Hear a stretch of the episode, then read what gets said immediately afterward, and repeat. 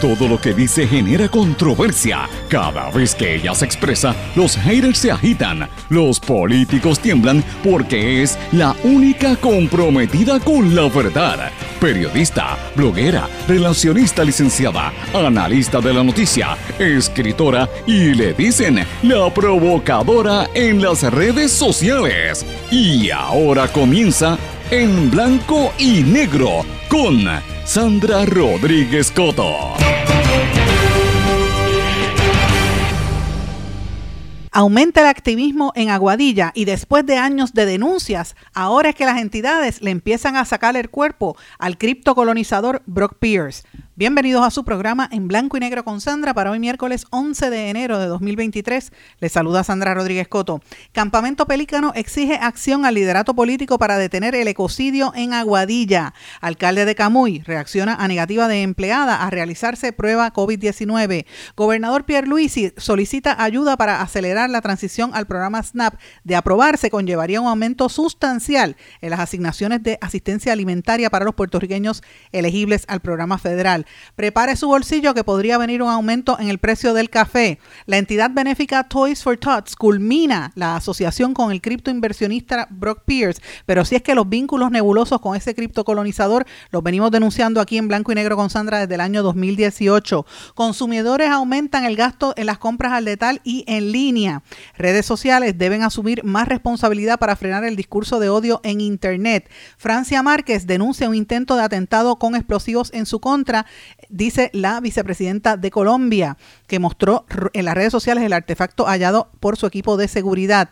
Exportaciones de bienes en América Latina y el Caribe aumentan en un 20% en el año que acaba de concluir, aunque se prevé que van a crecer menos en este, en este año 2023. Vamos a hablar de estas y otras noticias en la edición de hoy de En Blanco y Negro con Sandra. Este es un programa independiente sindicalizado. Eso significa que se transmite simultáneamente y a través de una serie de emisoras que son las más fuertes en sus respectivas regiones también por sus plataformas digitales, aplicaciones para dispositivos móviles y redes sociales. Estas emisoras son cadena WIAC compuesta por WYAC 930 AM Cabo Rojo Mayagüez, WISA WISA 1390 AM en Isabela, WIAC 740 AM en la zona metropolitana. También nos sintonizan por WLRP 1460 AM Radio Raíces, La Voz del Pepino en San Sebastián, por X61 que es el 610 AM 94.3 FM Patillas, Guayama y toda la zona del sureste y este del país y también nos escuchan a través de WPAB 550 AM Ponce y ECO 93.1 FM. Este programa, una vez sale al aire, se mantiene en todos los formatos de podcast. Siempre les recomiendo que nos busque por Anchor o por SoundCloud, también por, por Spotify, Google Podcast, cualquiera de, los, de las plataformas. Pero vamos de lleno con los temas para el día de hoy. En blanco y negro con Sandra Rodríguez Coto.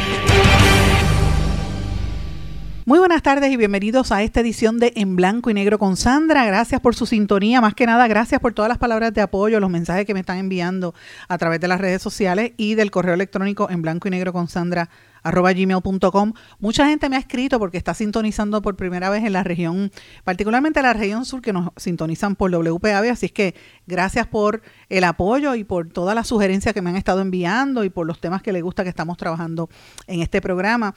Eh, pero, pero vamos a seguir, hoy tenemos un programa con mucha diversidad de informaciones y quiero comenzar rápido con un tema que a mí me parece importante, pero antes quiero eh, señalar que hoy es un día importante en nuestra historia y que debemos conmemorarlo. Me da pena que no haya sido el titular de noticias en todos los periódicos del país y no, y no haya sido un titular en los noticiarios. Hoy es el natalicio de Eugenio María de Hostos, uno de los más grandes eh, pensadores y, y, próceres puertorriqueños y, y, caribeños y podríamos decir que hasta latinoamericanos por todo lo que hizo ya para los años 1800, por ahí más o menos para esa época.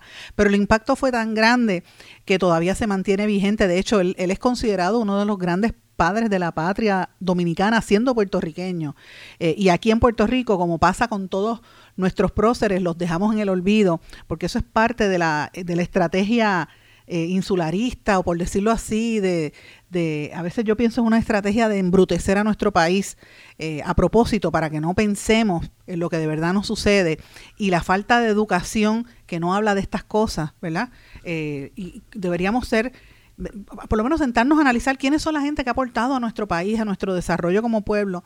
Y días como hoy es importante que se destaque y por eso pues quiero dedicarle unos, unos breves minutos, aunque sea para señalar y recordar esa figura tan importante, quien, quien aquí al lado en la República Dominicana lo, lo consideran uno de los grandes eh, próceres. De hecho, eh, la tumba del él en, Santo Domingo y hoy se conmemora como un día feriado nacional. Ellos le llaman el Día de la Educación y aquí en Puerto Rico no se menciona don Eugenio María de Hostos, que fue un educador, fue un sociólogo, escritor, un filósofo puertorriqueño importantísimo que nació en Mayagüez para el 1839 y eh, se reconoció en esa época por su lucha por la libertad de los pueblos, particularmente de Cuba y de España. Eh, la de Cuba y Puerto Rico luchó por la independencia allá en España. Y él, él tenía esta idea de crear una federación antillana porque él entendía que nosotros como las Antillas podríamos unirnos eh, en, un, en un solo propósito o unos propósitos colectivos, ¿verdad? Eh, y ser parte de la gran confederación latinoamericana, que era uno de los sueños que él tenía, y por eso es que solía ser llamado el ciudadano de América, por haber entregado su existencia a la lucha por la liberación de los pueblos, particularmente Puerto Rico, por la unidad de las Antillas eh, y, más que nada por la lucha por la educación. Él fundó la primera escuela normal en Santo Domingo, fue precursor de la sociología de América, eh, y escribió muchísimos tratados como las lecciones de derecho constitucional en el vecino país eh, y obviamente pues mucha gente por nuestra condición colonial y por las mentes chiquitas que tienen tanta gente en la política de este país y en la educación, y me, cuando digo gente me refiero a gente del Partido Popular, gente del Partido Nuevo Progresista e incluso hasta de sectores independentistas que no los, no los rescatan estas figuras simple y llanamente por él haber sido eh, crítico de la anexión hacia los Estados Unidos, ¿verdad? Pero no por eso deja de ser una figura tan importante en nuestra historia y yo creo que hay que reconocerla y, es un crimen que esto no se destaque eh, diariamente. Así que yo quise tomar unos minutos para que los que no lo sepan indaguen y sepan quién es Hosto, que fue un gran pensador, un gran prócer puertorriqueño. Pero bueno, comenzamos rápido con, con los temas para el día de hoy. Y hoy tenemos varios asuntos importantes que quiero traer en seguimiento a lo que hemos estado publicando. Cuando ustedes notarán que yo bajo un poco la diapasón de, de, temas así bien duros, es porque estamos trabajando en varias investigaciones y lo quiero dejar claro, estamos investigando en Aguadilla y estamos investigando y seguimiento a lo que ocurrió y publicamos a fin de año de Calley. Así que eh, toda la gente que me esté sintonizando, recuerden, me pueden enviar información a en blanco y negro con Sandra arroba gmail.com. Estamos corroborando unos datos que vamos a dar a conocer en los próximos días de ambos municipios, de situaciones que están ocurriendo en ambos municipios. Pero también hay que darle seguimiento a algo que hicimos ayer, dijimos aquí sobre el alcalde de Camuy, Gabriel Hernández Rodríguez, que dicen que tiene un régimen de terror allí con el tema de la vacunación persiguiendo a los empleados municipales que no se quieran vacunar o que no quieran hacerse las pruebas de COVID.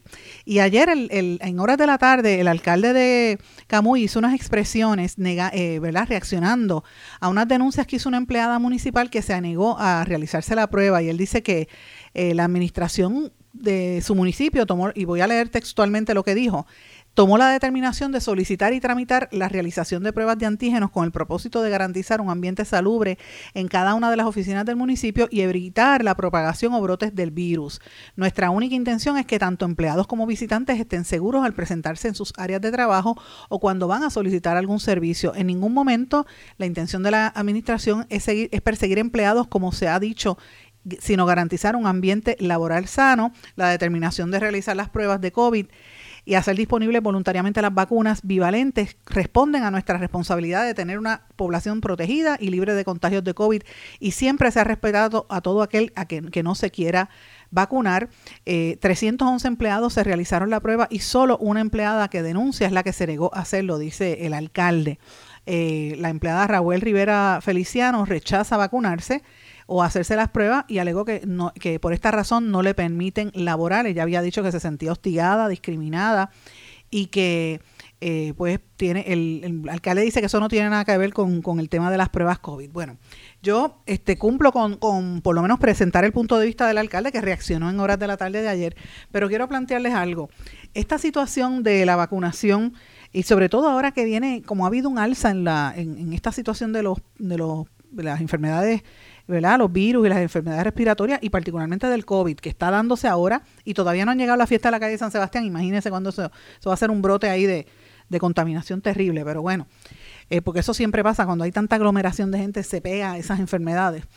La realidad es que eso, esto está aquí, el, el, COVID está aquí, es una, uno se tiene que cuidar, yo no digo que no se cuide, pero también tenemos que empezar ya a admitir, después de que han pasado casi dos años o más de la pandemia, ¿verdad? Del inicio de la pandemia, que aquí han habido excesos, aquí y en el planeta entero, han habido unos excesos y unos cuestionamientos que no se solucionan.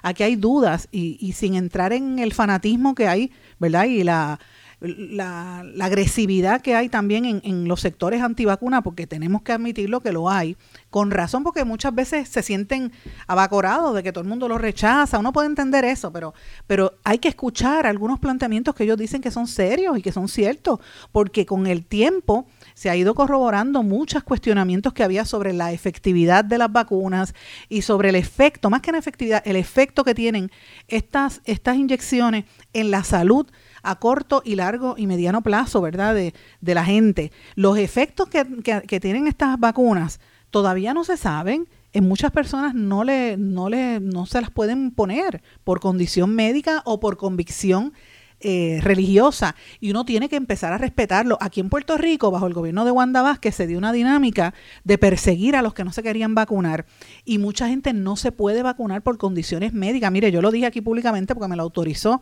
mi amiga Yolandita Monge, la cantante. Cuando estaba en plena apogeo esto de la pandemia, a Yolandita le cerraron las puertas en muchos lugares porque Yolandita no se puede poner la vacuna por, su, por condiciones de salud. Y ella estaba desesperada porque incluso perdió hasta contratos por esta persecución como si fuese, era una estigmatización de los que no se vacunaban. Y entonces, mire, eh, yo creo que ya han pasado varias cosas. Uno puede tomarse unas distancias como, ¿verdad? El distanciamiento social, ponerse la mascarilla, lavarse la mano, lo que usted quiera hacer, pero no se puede obligar, aunque sea un reglamento, ¿verdad? Si, si se trata de una entidad pública, yo sé que hay una orden ejecutiva que emitió el Departamento de Salud, pero no se puede obligar a la gente a vacunar si no se quiere vacunar o si no se puede vacunar. Y si usted y si la persona no, no tiene la vacuna, usted no puede discriminar con ella, que es lo que está alegando esta empleada del municipio. El alcalde salió a, a, decir que es lo que, que, no es correcto, pero la información que nosotros tenemos es que sí. Así es que este, vamos a estar oyendo mucho sobre este tema. Y es un tema de discusión que a veces la prensa corporativa no lo quiere tocar porque hay unos discursos ahí eh, y unas líneas editoriales a favor de la vacunación que uno pues tiene que admitirla este, a los que a los que me escuchan y si se cuestionan. Yo tengo las tengo tres vacunas puestas. No me podía poner la cuarta vacuna y lo digo y lo, he reiterado varias veces en el caso personal porque las la segunda y la tercera por poco me matan. Los efectos fueron muy fuertes y no no quiero someterme a eso más. Este, me estoy cuidando, ¿verdad? Obviamente, pero, pero no me quiero someter a eso, yo respeto, pero eso no quiere decir que yo esté en contra de las vacunas, es que sencillamente eh, hay que esperar a ver qué pasa con esta situación y esa es mi opinión muy personal, cada cual pues, ¿verdad? Sigue y se rige por las opiniones que deseen, pero pues yo creo que esta discusión se ha polarizado y ha habido un, ¿verdad? La, la, negativa absoluta de que se discutan estos temas, pues, pues demuestra un poco la manipulación también de los temas, el temario noticioso, no solamente en Puerto Rico, sino también en los Estados Unidos. Y pues hay unas imposiciones aquí de cambios sociales importantes que hay que traer. Pero bueno, eh, hablando de ese, ah, cambiando ¿verdad? del tema, pasando de ese tema a otro, ustedes recuerdan que ayer les mencioné que en Puerto Rico se están dando unas dinámicas, ¿verdad? Que la prensa no cubre, que no se está dando cuenta de la cantidad de, de activismo que se está generando, de cómo se están movilizando todos estos comités y grupos y campamentos, en, particularmente los campamentos de protesta en, en, por la defensa de, del ambiente, casi todos en las costas, pero también grupos comunitarios como lo que pasó con el hotel allí en, Rincón, que la gente se activó y, denunciaron lo que estaba pasando, lo que está sucediendo ahora mismo mientras hablamos en el área de Arecibo. Todos estos días ha habido una actividad frente a la cueva del indio, pues está muy activo esto. Y en Aguadilla, el campamento Pelícano, yo no he ido por allí todavía, no he tenido oportunidad, pero he estado muy pendiente a lo que están haciendo eh, y he estado conversando con gente del campamento. Eh, ellos están exigiendo que el liderato político del municipio de Aguadilla detenga lo que está sucediendo allí. Ellos lo califican como un ecocidio. Campamento Pelícano liderado por jóvenes de la comunidad de Aguadilla, pide el cese inmediato del proyecto The Cliff, propiedad del señor Carlos Román González. The Cliff convertiría eh, y, continúa realizando construcciones sobre la cueva de la golondrina en el barrio Borinquen de Aguadilla, a pesar de no contar con los permisos necesarios y de destruir todos estos ecosistemas. Em, obviamente, no entiendo por qué el alcalde no dice nada. El alcalde públicamente tuvo que aceptar que le había dado permiso a esta empresa eh, que es un contribuyente político, ¿verdad?, de esta zona, pero el alcalde se queda callado. Y no debería quedarse callado el alcalde de Aguadilla, porque lo que viene para ahí es fuerte. Y no entiendo la inacción del Departamento de Recursos Naturales cuando ya se sabe que están construyendo en un área ilegal. ¿A quién están, o sea, cuánto poder tiene esta persona para que lo esté protegiendo? ¿Y quién lo está protegiendo? ¿Es el alcalde o es el gobierno central? ¿Qué intereses tiene este desarrollador para que lo dejen construir de la forma tan agresiva como lo está haciendo en el área de Aguadilla. Pues mira, los únicos que están dando cara son ese grupo de, del campamento que está ¿verdad? levantando la voz sobre la destrucción del ambiente. Y por lo menos vemos que hay una actividad allí que en, en Salinas, por ejemplo, no lo vinieron a hacer hasta ahora, un poquito, después que que se supo, ¿verdad? Y que nosotros transmitimos aquí hace más de un año, hace casi en, el 2020 y 2020, en el 2021 fue que nosotros sacamos esta historia, finales de 2021, y, y el año pasado eso fue noticia en todo el país y hasta ayer todavía estaban en televisión hablando del tema de Salinas. Pero nosotros venimos hablando de eso desde hace tiempo.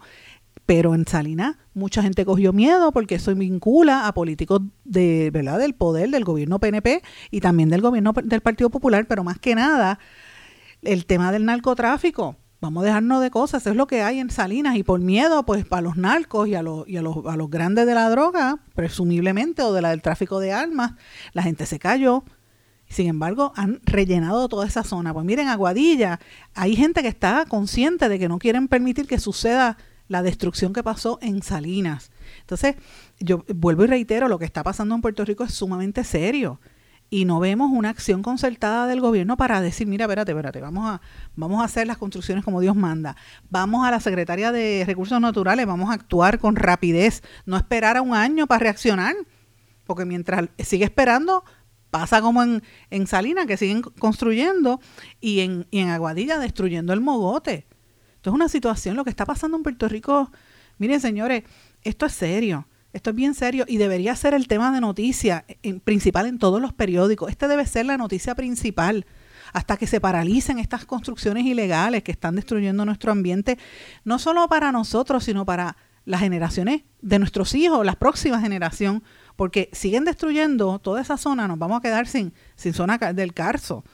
Eh, y esto provocará esto no nos quede, a usted no, no le quepa la menor duda, no le quede nada ahí de duda de que esto va a provocar muertes, porque con el cambio climático que entra el mar y, todas estas situaciones que se están viendo en todo el planeta, mire lo que pasó ayer en, en, California con estas inundaciones tan terribles, cuando las son sequías, son sequías bien fuertes, pero cuando vienen huracanes se lleva todo el mundo por el medio.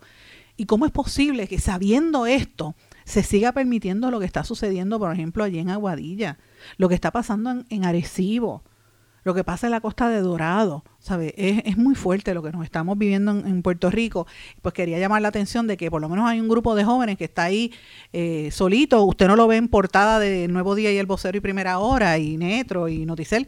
Deberían ser portadas todos los días hasta que la gente asuma la realidad de, la, de, de lo que se está viviendo ahí. Así que en este espacio siempre le vamos a, señalar lo que están haciendo, que es eh, por el bien no solamente de nuestra generación, sino de las generaciones futuras. Hay que cuidar el ambiente. Pero bueno, están pasando también demasiadas cosas en nuestro país. Estamos en una etapa de, capitalismo del desastre, como le llamaba Naomi este, Klein, la, la periodista canadiense. Y ¿verdad? Después que pasan todas estas cosas que han sucedido en Puerto Rico, los huracanes, etcétera, sigue todo este marasmo de desarrollo económico tan rápido y de cambios en las estructuras políticas y económicas de nuestro país. Eh, y a veces las cosas se hacen sin tomar en consideración los efectos que esto puede tener en, ¿verdad? Se, eliminan unas leyes, se crean otras y esto tiene, puede tener un efecto. El alcalde de Comerío, José Santiago, estuvo expresándose en contra de la propuesta de eliminación al, al presupuesto, al impuesto al inventario, porque él dice que esto va a afectar los presupuestos municipales y dice que los alcaldes no es que se opongan a que se elimine, pero es que lo que dicen es que si se va a eliminar, tienen que poner algo a favor de ese presupuesto, de ese, de, de que la gente no pierda, el municipio no pierda más dinero, más dinero del que está perdiendo en, en, los trabajos que están realizando los municipios. Esto fue lo que estuvo expresando el alcalde José Santiago. Bueno, lo que ocurre es que eh, ya imagínate tú si si tenemos ya un efecto negativo por la eliminación del fondo de equiparación y se habla de eliminar el impuesto sobre el inventario, lo primero es que eso eh, eh, ya se ha probado, se, ha evidenciado que la cantidad de, empresas que pagan eso, el por ciento mayor, es a las empresas de mayores ingresos en el país y que no tiene necesariamente un impacto en el comercio en general como se pretende proyectar públicamente. Eh, pero si eso, los alcaldes nunca hemos estado en la posición de, que, de que no se elimine. Eh, nosotros nuestra posición es, si lo vas a eliminar, tienes que buscar una fuente de ingresos que, eh, cubra entonces la, la pérdida de, ingresos que van a tener los municipios por concepto de, ese impuesto. Una tiene que haber tiene que haber una sustitución porque es que no hay forma de tú asimilar tanto golpe. O sea, a nosotros no es, no, no, no es únicamente la reducción de presupuesto. Eh, por el otro lado, es la cantidad de tareas del gobierno estatal que deja de atender el gobierno y entonces nosotros a nivel local tenemos que hacerlo. Ahora mismo, eh, en estos días feriados, eh, yo he tenido una situación de que la autoridad de acueducto ha venido a reparar tubos rotos en las carreteras y yo quisiera que tuvieran los cráteres que quedan en esas carreteras abiertos. Entonces tengo que yo buscar fondos, recursos municipales para atender esa problemática de esos hoyos, porque incluso provocan hasta accidentes. Así que eh, cada día es más el trabajo que nosotros tenemos que atender del gobierno con menos fondos. Eh, eliminar un impuesto eh, en este momento a nivel municipal eh, no, no, no, tiene, no tiene espacio. Tendría que haber un sustituto definitivamente antes de que se piense en una cosa como esa. Esas fueron parte de las expresiones que hizo el alcalde de Comerío, José en Santiago, que se las hizo a la compañera Celia de, Foro Noticioso y pues las comparto aquí porque me parece que es un tema sumamente importante que siempre viene a la discusión pública, va y viene el tema del impuesto al inventario, pero les anticipo que en estos días viene bastante controversia sobre esta situación porque hay unos, unas movidas muy grandes para que se, se elimine este impuesto, ¿verdad? Por lo que esto conlleva. Eh, pero lo ato también a una discusión pública que ha sobre la posibilidad de que se dé un aumento en el precio del café. Lo digo esto porque el secretario nuevo del DACO, el, luchador de la lucha libre, este, del, ¿cómo se le llama esto? El nuevo orden. Este señor de DACO ha dicho que va a revisar las tarifas del café. Así que miren cómo empezamos el año, con una posible eliminación de un impuesto a inventario que va a tener un impacto económico en los municipios con un aumento en los precios de energía eléctrica, porque aquí no se puede vivir con eso, con un aumento de los precios de los alimentos en general. La gasolina ha bajado un poquito y el gas licuado, pero sigue la gente que consume gas, que es el combustible más importante en Puerto Rico, el de los pobres para poder cocinar y el de los pequeños y medianos comerciantes también, sigue en aumento y ahora le aumentan el café, aumentan los peajes. O sea, ¿cómo vamos a vivir aquí en este país? ¿Sabes? Se nos está haciendo la vida bien difícil para todo puertorriqueño. Entonces yo no veo, ¿verdad? Este soluciones. El gobernador la semana pasada anunció que si unos nuevos, ¿verdad? Unos este, créditos contributivos y unos alivios contributivos, mire, pero eso la gente no lo ve en el bolsillo en el momento. Eso es cuando vaya a llenar las planillas de aquí a un par de meses y los que la llenan. Pero la gente común, las madres solteras, los viejitos, que tienen que, que, que, que ¿verdad? Discutir y, decidir si compran alimentos o compran medicamentos. Esta situación está muy fuerte y el costo de vida se va a seguir incrementando en la medida en que siga escaseando ciertos productos y, la, y todos estos mercados internacionales nos sigan afectando. Entonces no veo una solución. ¿Cuál es la solución a todo esto? Mire, el gobernador está insistiendo en aumentar los fondos del PAN.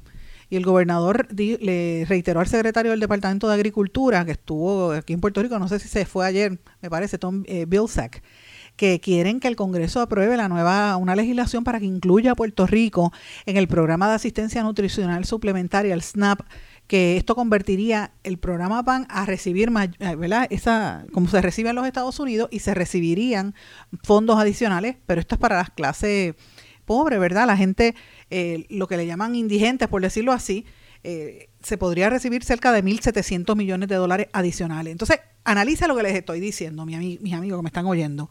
Si esto pasa, 1.700 millones de pesos para alimentos, eh, van a asignar y están asignando 16 mil millones en salud, supuestamente para los planes médicos. Sin embargo, usted ve, ¿verdad? Eh, que los médicos se siguen yendo. Y se prevé que este 2023 el éxodo de médicos en Puerto Rico va a ser bien alto como consecuencia de los manos manejos en, con el fondo de ACES, con el dinero de ACES. Y esto mm, he detenido la, cobertura porque están dándose unas movidas, ¿verdad? Pero eso no significa que, la situación sea favorable para los profesionales de la salud de Puerto Rico. No, esto es favorable para ciertas aseguradoras médicas. Dije cierta porque no son todas. Así que esto es una situación muy fuerte. Estamos, vamos a recibir más fondos de reconstrucción de, del país, fondos de alimentos, fondos de, están buscando para eh, de salud también, pero a la hora de la verdad, usted, el ciudadano, lo recibe. Usted está viendo eso en su calidad de vida, o lo que está viendo es más promesas y promesas del político y no se ve a la hora de la verdad cuando usted tiene que pagar una compra o pagar la gasolina. Eso es lo que estamos viendo. O sea, todo esto se ve como unas promesas del aire del gobernador y no se está viendo ni, siquiera una acción, porque por lo menos cuando la pandemia mucha gente veía que el gobierno de, de Wanda Vázquez repartía cajas de alimentos, ahora ni eso, ahora es promesa de que vienen dinero y no se ven. No sé si es que los están esperando para, los aguantan para darlo después del verano, más cerca a cuando se, ¿verdad? empiece la, la última ronda del año preelectoral. Quizás es eso, pero mientras tanto la gente está bien fastidiada y esto sin lugar a dudas va a provocar más éxodo de puertorriqueños. Tengo que hacer una pausa. Cuando regresemos vamos a hablar de lo que está pasando en las construcciones que no se dejan saber en Puerto Rico. Regresamos enseguida. No se retiren, el análisis y la controversia continúa en breve, en blanco y negro, con Sandra Rodríguez Coto.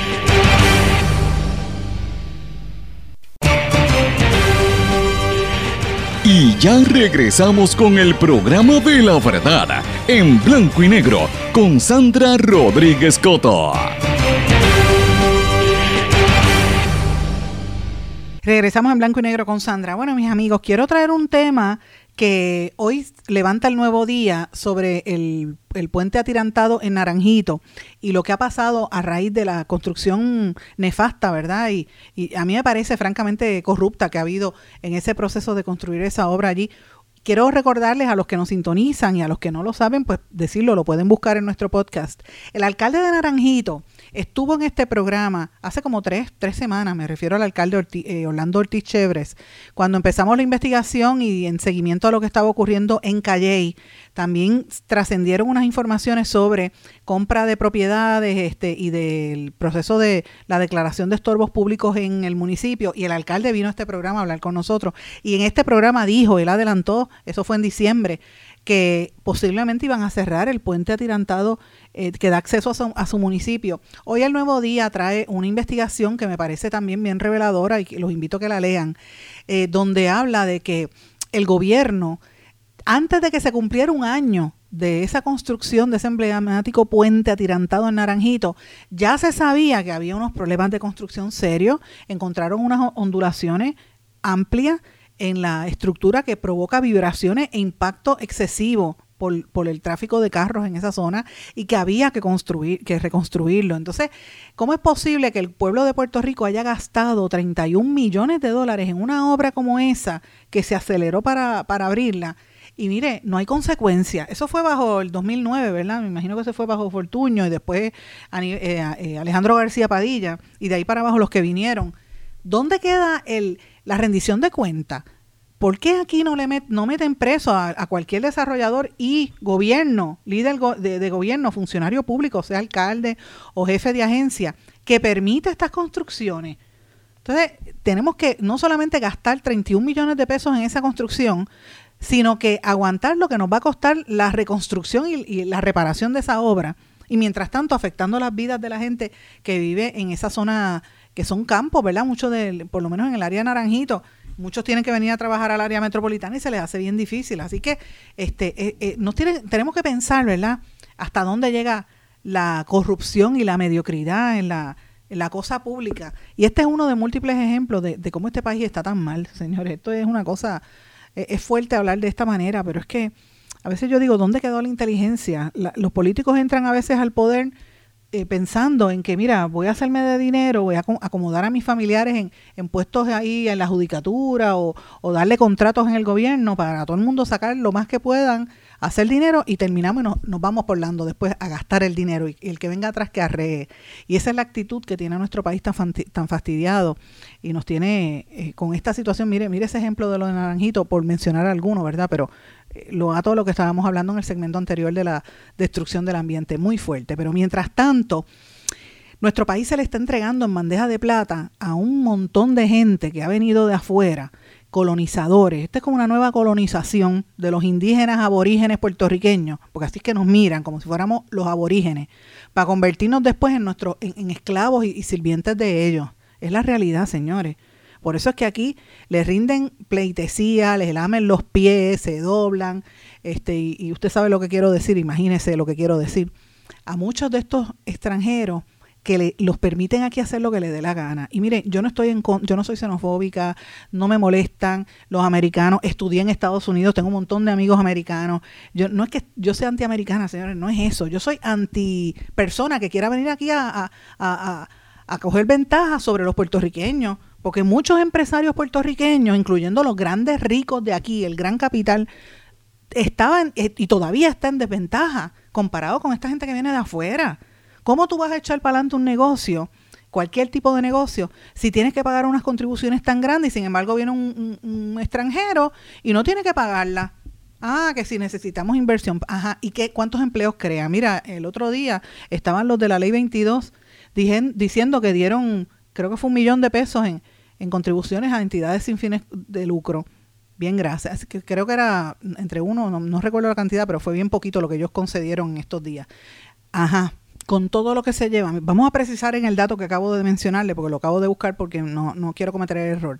La asociación de, de estos empresarios de la ley 2022 de 2022 Act Society anunció en días recientes que habían donado 1.5 millones de dólares a organizaciones de base comunitaria en Puerto Rico. Eso es perfecto. Aquí le dan dinero a algunas organizaciones que se conocen y otras que no se conocen. Entre las conocidas está Alas para la Mujer, Casa Protegida Julia de Burgos, los Centros Sorisorina Ferré, Chavados Puerto Rico, que no sé quiénes son, Comedor de la Kennedy, Comprometidos, Cruz Roja, United Way, Fondesco, Grupo Guayacán, Habitat for Humanity, Hogar Padre Bernard, Jesuit Refugee Service of USA para la naturaleza, Techos para mi gente, Acutas Crece, Boys and Girls Club, Fundación Kinesis, Hogar Cuna San Cristóbal, Hogar Mis Primeros Pasos, Hogar Niñito Jesús, Santa María, Instituto Nueva Escuela, James Stern Library, Jóvenes eh, de Puerto Rico en Riesgo, San Juan Community Library, Wildflower, Asociación Puertorriqueña Pro Bienestar, CEL de Puerto Rico, Sociedad Americana contra el Cáncer, Voces, que recibió dinero de ellos, Caribbean Thoroughbred Aftercare, FEPA, For the Love of Satos y por ahí para abajo. Seiba Gato también cogió dinero de esta ley 22. Mira, perfecto. Está bien que colaboren. Hace falta la filantropía en nuestro país. Es siempre importante y siempre es bienvenida, sobre todo para estas organizaciones de base comunitaria. Ahora, 1.5 millones de pesos. ¿Qué es eso? ¿Cuánto dinero se llevan de aquí esa gente? Lo que tenemos que plantearnos. ¿Cuánto se llevan de aquí? ¿Cuánto dejan de pagar? Cuando llegan aquí a Puerto Rico. Eso es lo que tenemos que plantearnos. ¿Es, es equivalente? ¿Realmente esto es beneficioso para Puerto Rico? Y no estoy diciendo que no sea bueno que donen. Es que cuando usted compara la cantidad de, del dinero que se llevan eh, y que dejan de pagar en contribuciones versus lo que aportan, pues mire, esto es como decir este, un centavo de, de cada peso tú sabes, uno dice, bueno, pero ¿es eso rentable para nuestro país? ¿Eso es lo que queremos? No. Por eso es que yo pienso que esta estructura que se ha creado a nivel político es tan negativa y demuestra nuestro sistema colonial es una cosa horrorosa. Eh, y lo traigo a colación porque está levantándose ahora el señalamiento de que la entidad benéfica Toys for Tots, eh, esa fundación no va a permitir la participación del criptoempresario Brock Pierce como voluntario luego de que supieron que él tenía algún vínculo en una demanda por abuso sexual contra menores. Aunque él nunca fue acusado de ningún crimen y su nombre lo retiraron de una demanda, la organización decidió quitar toda la participación de Brock Pierce y no permitirle que reparte juguetes para niños pobres de nuestro país. La Fundación Toys for Tots este, lo confirmó al periódico El Nuevo Día, eh, porque pues obviamente no querían asociarse a esta persona. Entonces yo lo que planteo es, cuando el, cuando el río suena es porque agua trae. Esto lo está sacando hoy el periódico El Nuevo Día. Eh, en un artículo que sale hoy publicado, hoy, hoy este 11 de enero de 2023. Ahora, los que siguen este programa y que siguen todo el trabajo que nosotros hemos venido haciendo por los últimos años, saben que estamos en récord desde el año 2018 denunciando las alegadas vínculos y esquemas de este particular criptoempresario, por no decirle criptococo o criptocolonizador, como todo el mundo le conoce, que vienen con esa actitud, esa mentalidad de que vengo a colonizar y ayudar a los aborígenes y a quedarme con las propiedades. Nosotros denunciamos en el año 2018 en una serie de reportajes que salieron en este programa y en nuestro blog en blanco y negro con Sandra, lo pueden buscar allí, una serie de reportajes sobre las acciones cuestionables que tenían no solamente Brock Pierce, sino otros socios y otros criptoempresarios que estaban trabajando aquí en Puerto Rico. Esta serie de reportajes que nosotros preparamos en el año 2018 y específicamente el, 14 de febrero de 2018, miércoles 14 de febrero, fue cuando salió la tercera parte, la tercera entrega de una serie de cuatro reportajes que nosotros hicimos en aquella época. Este, este tercero fue el más conflictivo porque hablábamos específicamente de las imputaciones de Brock Pierce. Y a raíz de este artículo que nosotros publicamos pasaron dos cosas. La primera fue que los criptoempresarios estaban tratando de hacer aquí una convención de criptoempresarios en el centro de convenciones y los oradores eran Manuel Lavoy, este, el de Hacienda y obviamente el entonces gobernante Ricky Rosselló, el renunciante gobernante, ¿verdad? Este, que el pueblo lo sacó por, por todos los, todo, todo lo que ya sabe la gente del menosprecio que tuvo al país. Eh, pero todo ese gobierno estaba apostando al mercado de las criptomonedas y, ¿verdad? rindiéndole pleitesía a todos estos empresarios que le seguían la pauta a lo que había hecho el gobierno anterior, el de García Padilla, que estaba en las mismas. Y toda esta gente vino, a Puerto Rico a montar sus, casas y a, eh, particularmente Brock Pierce se quedó con gran parte del viejo San Juan, compró el, el, Museo del Niño, hacía unas fiestas allí bastante extrañas. Y en aquel momento nosotros publicamos esa historia y fue tan contundente que inmediatamente cancelaron la participación del gobierno en esa, en esa convención. Todos los funcionarios del gobierno le cancelaron eh, y de momento como que una nébula, nadie quiso decir nada, pero quedó en nada. El periódico de The New York Times esa misma semana publicó unos artículos con este mismo tema. Y el compañero José Esteves de Telemundo eh, habló con esta servidora y yo le pasé toda la información y también hizo una serie de reportajes de por qué nosotros sacamos estos artículos. Lo traigo a colación porque en ese particular, la tercera entrega que hicimos de artículos, hablábamos de coberturas noticiosas eh, con evidencia publicada sobre la vida de Brock Pierce en Estados Unidos y cómo todos los socios de Brock Pierce no solamente fueron demandados, sino que algunos todavía al día de hoy cumplen sentencia por violar niños de entre 13 y 14 años de edad en unos paris que hacían, en unos pool paris, y, lo que se convertían eran unas orgías para violar a esos nenes, casi todos eran varones. Eh, de una, unos pedófilos, todos los socios de este señor, están cumpliendo sentencia en corte. Pero no son los únicos criptoempresarios que han tenido eh, problemas. Nosotros presentamos eh, los hermanos Tyler y Cameron Win, que aparecían incluso hasta en la revista Forbes como los billonarios más importantes del mercado virtual, también tuvieron problemas eh, con la con, ¿verdad? con noticias relacionadas a este tema de, de ¿verdad? de escaramuzas legales y de temas relacionados a, a la pedofilia y así sucesivamente, tan, tan cercano como el mes pasado, en, diciembre, en finales de noviembre y diciembre, nosotros también publicamos un reportaje, y les, los invito a que lo busquen, y lo dijimos aquí, de las muertes sospechosas de criptoempresarios, ¿verdad? Los criptoempresarios que estaban muriendo eh, en, en, el mundo, incluyendo uno que murió aquí en Puerto Rico, Tintian eh, Q-Lander, Tate, un hombre que tenía sobre 3 mil millones en, en riquezas, ¿verdad? Nosotros lo publicamos y después hasta Molusco se copió de la historia, la, siguió repitiendo Molusco en sus redes sociales y esa, esa historia la publicamos en diciembre, primero de diciembre, en este programa. Y después descubrimos que no era solamente este Kullander, sino más de cinco criptoempresarios o que morían en Puerto Rico o que salían de aquí y al otro día aparecían muertos en, en, Canadá o en, o en Texas, una cosa bien extraña.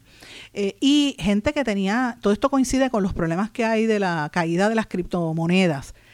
Eh, y si esto fuera poco, pues les recuerdo también a la gente que está sintonizando y a los que no lo saben, también se lo planteo, que en este programa, a principios del año pasado, nosotros dimos a conocer el caso de otro eh, empresario que vino aquí bajo la ley 80, bajo estos criptoempresarios, y se proyectaba como un apicultor y resultó ser un poderoso narcotraficante, jefe de, de la droga en Canadá, que manejaba un emporio de asesinos y, narcotraficantes en todo Canadá, este, culpable de un montón de muertes y era uno de los más buscados. Aquí en Puerto Rico se reunía con todos los políticos al nivel de que tuvo hasta una conferencia de prensa con el gobernador en la Fortaleza. Fortaleza trató de negarlo, pero nosotros presentamos evidencia hasta de los comunicados de prensa y después tuvieron que aceptarlo y me refiero al, al de Karma Honey Project eh, que este Vincent Dimonte, que todavía al, al, día de hoy está en la cárcel de Bayamón, no ha sido extraditado todavía a Canadá. Así es que esto es, importante que lo pongamos en perspectiva, porque yo no, ¿verdad? No quiero decir que todos los que vienen son malos, ni que todos los que vienen son narcos o, o criptoempresarios, pero cuando hay unos señalamientos tan grandes, pues mire, hay que prestarle atención. ¿Cómo es posible que esta entidad se haya tardado tantos años en darse cuenta de algo que ya se venía denunciando desde hace tiempo? Que no se le ha aprobado nada a Brock Pierce, es la realidad, pero de que todos sus socios sí tenían problemas, eso es indiscutible. Y esas son las cosas que se tienen que, que hablar cuando hablamos de estos criptocolonizadores a los cuales les rinden tanta pleitesía y miren, miren el trasfondo y los vínculos que tienen con una gente de dudosa reputación. Voy a una pausa. Regresamos enseguida. No se retiren, el análisis y la controversia continúa en breve, en blanco y negro, con Sandra Rodríguez Coto. En mi pueblo se chinchorrea bien duro. Aquí me cubren mi plan médico y en tu pueblo también. En mi pueblo es donde tenemos las mejores vistas. Aquí cubre mi plan médico y en el tuyo también. En mi pueblo se goza de verdad. Aquí me cubre mi plan y en tu pueblo también. Plan de salud Menonita en todo Puerto Rico. El plan médico que te cubre con una extensa red de médicos, especialistas y laboratorios. Además, te cubre en el hospital de tu preferencia en cualquier lugar de Puerto Rico. Plan de salud Menonita. Pero tú sabes cómo es esto que te la, la gravelaza. A ti nada más te quiero, a ti nada más. A ti nada más te quiero, poingar, poingar. Que no se te olvide, no te vayas a olvidar. Márcalo, márcalo, yo quiero poingar. Ana, muchacho. Te quiero a ti nada más. Mira, márcalo sin miedo. Te quiero poingar, poingar. A ti nada más te quiero. Yo quiero point guard. Muchacho. Quites el dolor de cabeza con sus obligaciones de contabilidad con los servicios que presta Villalba y Villalba Company. Directo, personal y con sensibilidad humana. Lo que se busca es un verdadero asesor de contabilidad para todo tipo de servicio de contabilidad, pago de IBU, pago de nómina, informes trimestrales y anuales y otros. Ofrecen servicio directo personalizado. Villalba y Villalba Company. Para orientaciones, su teléfono el 939-336-5774. 939-336-5774. Y ya regresamos con el programa de la verdad, en blanco y negro, con Sandra Rodríguez Coto.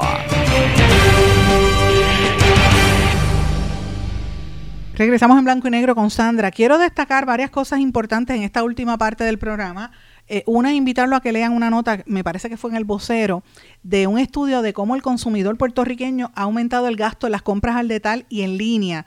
Cómo a pesar de que la economía está tan difícil, sigue aumentando la compra en, en Puerto Rico, ¿verdad? En el primer tri- eh, trimestre del año fiscal 2023 el crecimiento fue de 0.9% en compras al detalle y en 14% en compras en línea aquí en Puerto Rico. A pesar de todo esto, es un estudio que provoca eh, y, y publica, debo decir, eh, el periódico El Vocero, que lo hizo, me parece que fue Estudios Técnicos a pesar de la inflación, fíjense cómo están las ventas en Puerto Rico, me parece interesante todo esto y que eh, pues hay que ver si las ventas online pues aumentan, ¿verdad? Pero eh, me parece, lo, refiero a que lean esto, salió en el vocero, me pareció muy interesante. Y lo ato a una noticia que también es importante. La Organización de las Naciones Unidas y un grupo de expertos en la ONU, sobre todo en materia de derechos humanos, están diciendo que el cambio de mando, por ejemplo, en la red social de Twitter, que provocó un fuerte aumento en la expresión racista nigger, por ejemplo, como le llaman negro en español, en, inglés, ¿verdad? Es un término peyorativo. Y que esta situación demuestra la necesidad de asumir mayor responsabilidad para tratar de frenar el odio que, que hay en las redes sociales. Fíjense cómo yo traigo una cosa con la otra, ¿verdad? El e-commerce y las compras en Internet no tienen que ver con el discurso de odio, pero sí demuestran que es algo inevitable e incuestionable el aumento en el consumo de estas nuevas plataformas. O sea, la gente está pegada al Internet todo el tiempo, ya sea para comprar o ya sea para enterarse de los chismes e insultar a los demás, porque eh, hay redes sociales que se han convertido en, en un antro de perdición. Ya hay gente, yo por ejemplo, antes era bien activa en Twitter y ya casi ni, ni entro porque cada vez que uno dice buenos días, ah, ¿qué, tienes, qué, ¿qué, tienen de bueno? Te empiezan a insultar por ahí para abajo y es horrible. Como hay tantos grupos políticos, y aquí en Puerto Rico quiero mencionarles que hay varias entidades que se dedican únicamente a hacer campañas en contra de la gente y en contra de periodistas y tratar de dañar reputación. Todo el mundo sabe lo que hicieron el grupo de Ricky Rosselló y el, el gobierno Rosselló. Esa misma gente de COI se ha mantenido en el poder. Ahora están en medios masivos también, pero pero se han mantenido en el poder y, siguen haciéndolo bajo otros nombres en el gobierno de Pedro Pierluisi. Ellos están activos también. Pero señora, el Partido Popular no se queda atrás. Los populares tienen a su gente con contratos. Ahí, pregúntale a Jorge Herrero, a Luis Herrero, que diga. Todos los contratos que tienen, que tienen Caguas, ahora cogí un contrato en Aguadilla, en Ponce tenía un contrato. Mire, este, ¿qué, ¿cuál es el manejo de redes sociales que hacen? ¿Y qué, cuál es el, la, las, conversaciones de estos grupos políticos? Fomentan los insultos, no solo raciales, sino sexistas y, y la persecución de gente. Pues mire, cierto, hoy en Marea Ecologista se habla de esta investigación que está haciendo la ONU a nivel global de que debe haber una mayor responsabilidad para que se frene ese odio que hay en las redes sociales a nivel global.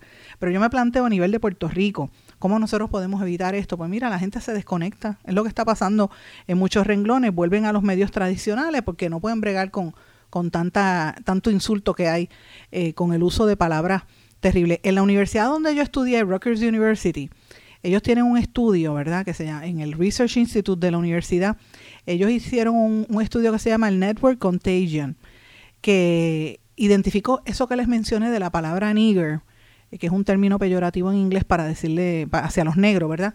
Cómo había aumentado en un 500% en Twitter desde que, desde que la red social fue adquirida por, eh, por Elon Musk. Entonces, eso es por dar un ejemplo. ¿Qué, ¿Cuál es la responsabilidad de Mark Zuckerberg, el dueño de, de Facebook y de Instagram? ¿Cuál es la responsabilidad de Tim Cook, el dueño de Apple? De Sondar Pichai, el presidente de Google. O sea, en los modelos de negocio de estas redes sociales y de estas plataformas digitales, ¿hasta dónde llega la responsabilidad de estas empresas para limitar este tipo de cosas? Porque primero empiezan con un insulto, después hacen como en Brasil que, que te hacen un deepfake y ponen tu cara, en, como le hacen a las periodistas, que las ponen, y los periodistas, en, como si estuvieran en películas pornográficas y cosas así. Y después, imagínate, la gente se lo cree. Y después empiezan las acciones para provocar agresiones y hasta muerte. O sea, ese es el peligro de estas cosas que aquí hay que empezarlo a hablar. Eh, aquí en Puerto Rico, creo que fue ayer o antes de ayer, hablaron de la sextortion, ¿verdad? De cómo extorsionan eh, a jóvenes por, ¿verdad? Por, la, por internet. Pero mire, esto es otra dinámica también dentro de las redes. Empiezan insultándolos y después te, te, te, extorsionan. O sea, e, es una situación muy fuerte y lo más importante es que uno tiene que tener moderación en cuanto a esto. Y yo creo que hace falta una como una mayor discusión de estos asuntos a nivel público también sobre las implicaciones que esto tiene y una y, que las eh, entidades, el Departamento de Justicia local y todo empiecen a perseguir a, a, las personas que lo hacen, incluyendo a las instituciones políticas de nuestro país para que dejen de fomentar tanto odio como hacen a través de las redes sociales, porque es terrible lo que están haciendo.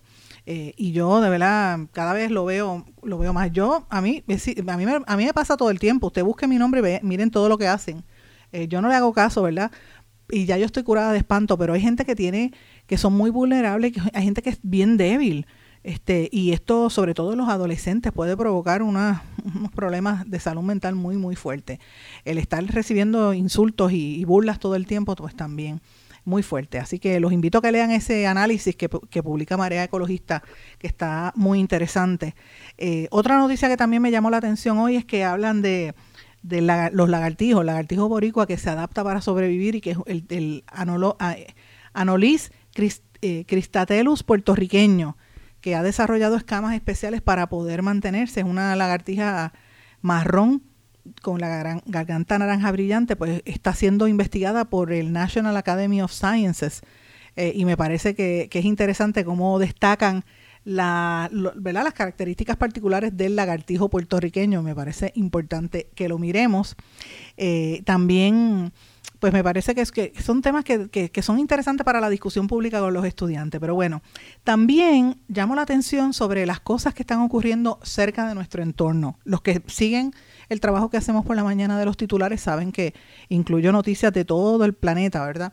Destaco algunas. Primero, la cumbre de los tres amigos, como le llaman, lo que está pasando en Norteamérica, la reunión entre los presidentes de Canadá, México y Estados Unidos, donde el tema de la, ¿verdad? de la inmigración era el tema principal. Pero hay que añadirle dos elementos tres elementos adicionales. La violencia ocurrida en Brasil con el intento de golpe de Estado y lo que ha pasado allí. La violencia que sigue en aumento en Perú y lo que están tratando de hacer en Colombia para tratar de, de- de limitar el, nuevo gobierno democráticamente electo de, de Petro y de Francia Márquez. No solamente no soportan a Petro, que había sido guerrillero, ¿verdad? Este, y es de izquierda, el primer presidente de izquierda, sino que no pueden bregar con Francia Márquez, la vicepresidenta, porque es mujer y segundo porque es negra. Señores, recuerden a principio de año una periodista, Palacio, la hija de Palacios, el actor, eh, estaba, le llamó mona, le faltó respeto en una entrevista, ¿verdad? Eh, y eh, una mujer que la llamó simio recientemente, pues mire, ahora la vicepresidenta de Colombia está denunciando un intento de atentado con explosivos en su contra. Las escoltas de la vicepresidenta Marcia, eh, Francia Márquez hallaron más de 7 kilos de explosivos en la carretera que lleva a su residencia y a la residencia de su familia en la vereda Yolombó, en el municipio de Suárez, en el departamento del Cauca, allá en Colombia. Y esto pues salió públicamente y un equipo antiexplosivos de la policía destruyó el artefacto sin que hubiese efecto, pero lo están haciendo porque es un atentado a la vida de la vicepresidenta para matarla. No pueden bregar con primero con una mujer y segundo que sea tan negra como ella, no la soportan. Miren hasta dónde llega el nivel de racismo en estructuras políticas eh, por lo menos en ese país suramericano. Eh, y después hablan de que no es racismo, para que usted vea cómo, cómo- lo racista que es este mundo. Es una cosa muy, muy fuerte. Y a mí me pareció interesante toda esta, ¿verdad? Toda esta discusión. Ella va a estar, me parece que hoy en, el, en, en Nueva York, en una reunión que hay con el Consejo de Seguridad de la ONU. Y me parece pues súper importante que esto se destaque en momentos que ya tiene esta proyección internacional, cómo están tratando de matarla. Colombia tiene una historia de asesinato de líderes comunitarios, de gente eh, afrodescendiente más que nada, y de mujeres también. Muy fuerte lo que, lo que pasa en ese país latinoamericano. Miremos ese espejo para que no lo tengamos que imitar.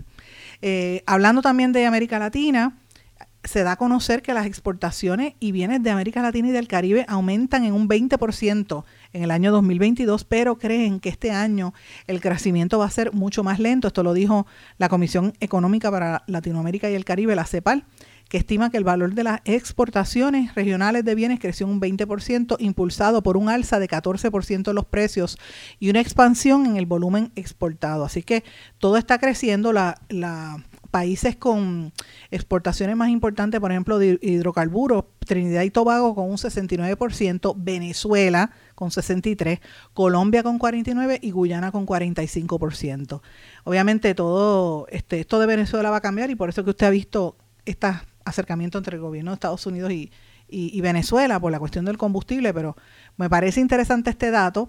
Mientras tanto, el Banco Mundial está rebajando las perspectivas de crecimiento para América Latina y el Caribe.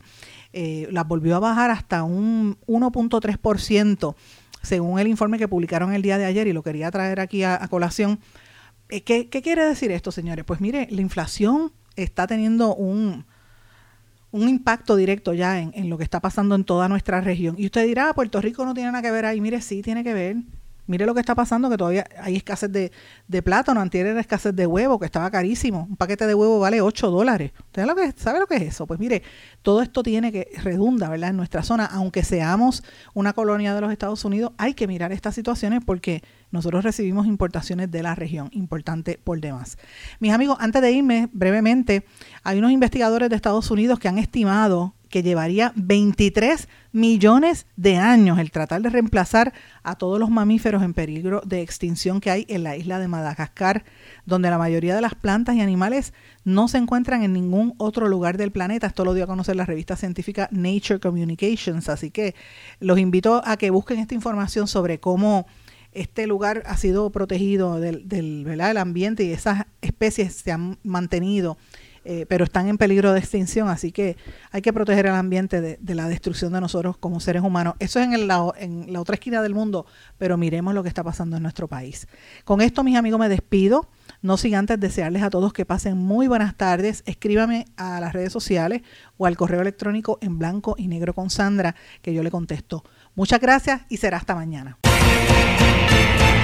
¿Se quedó con ganas de más? Busque a Sandra Rodríguez Coto en las redes sociales o acceda a en blanco y negro.blogspot.com porque a la hora de decir la verdad solo hay una persona en la cual se puede confiar. Sandra Rodríguez Coto en blanco y negro.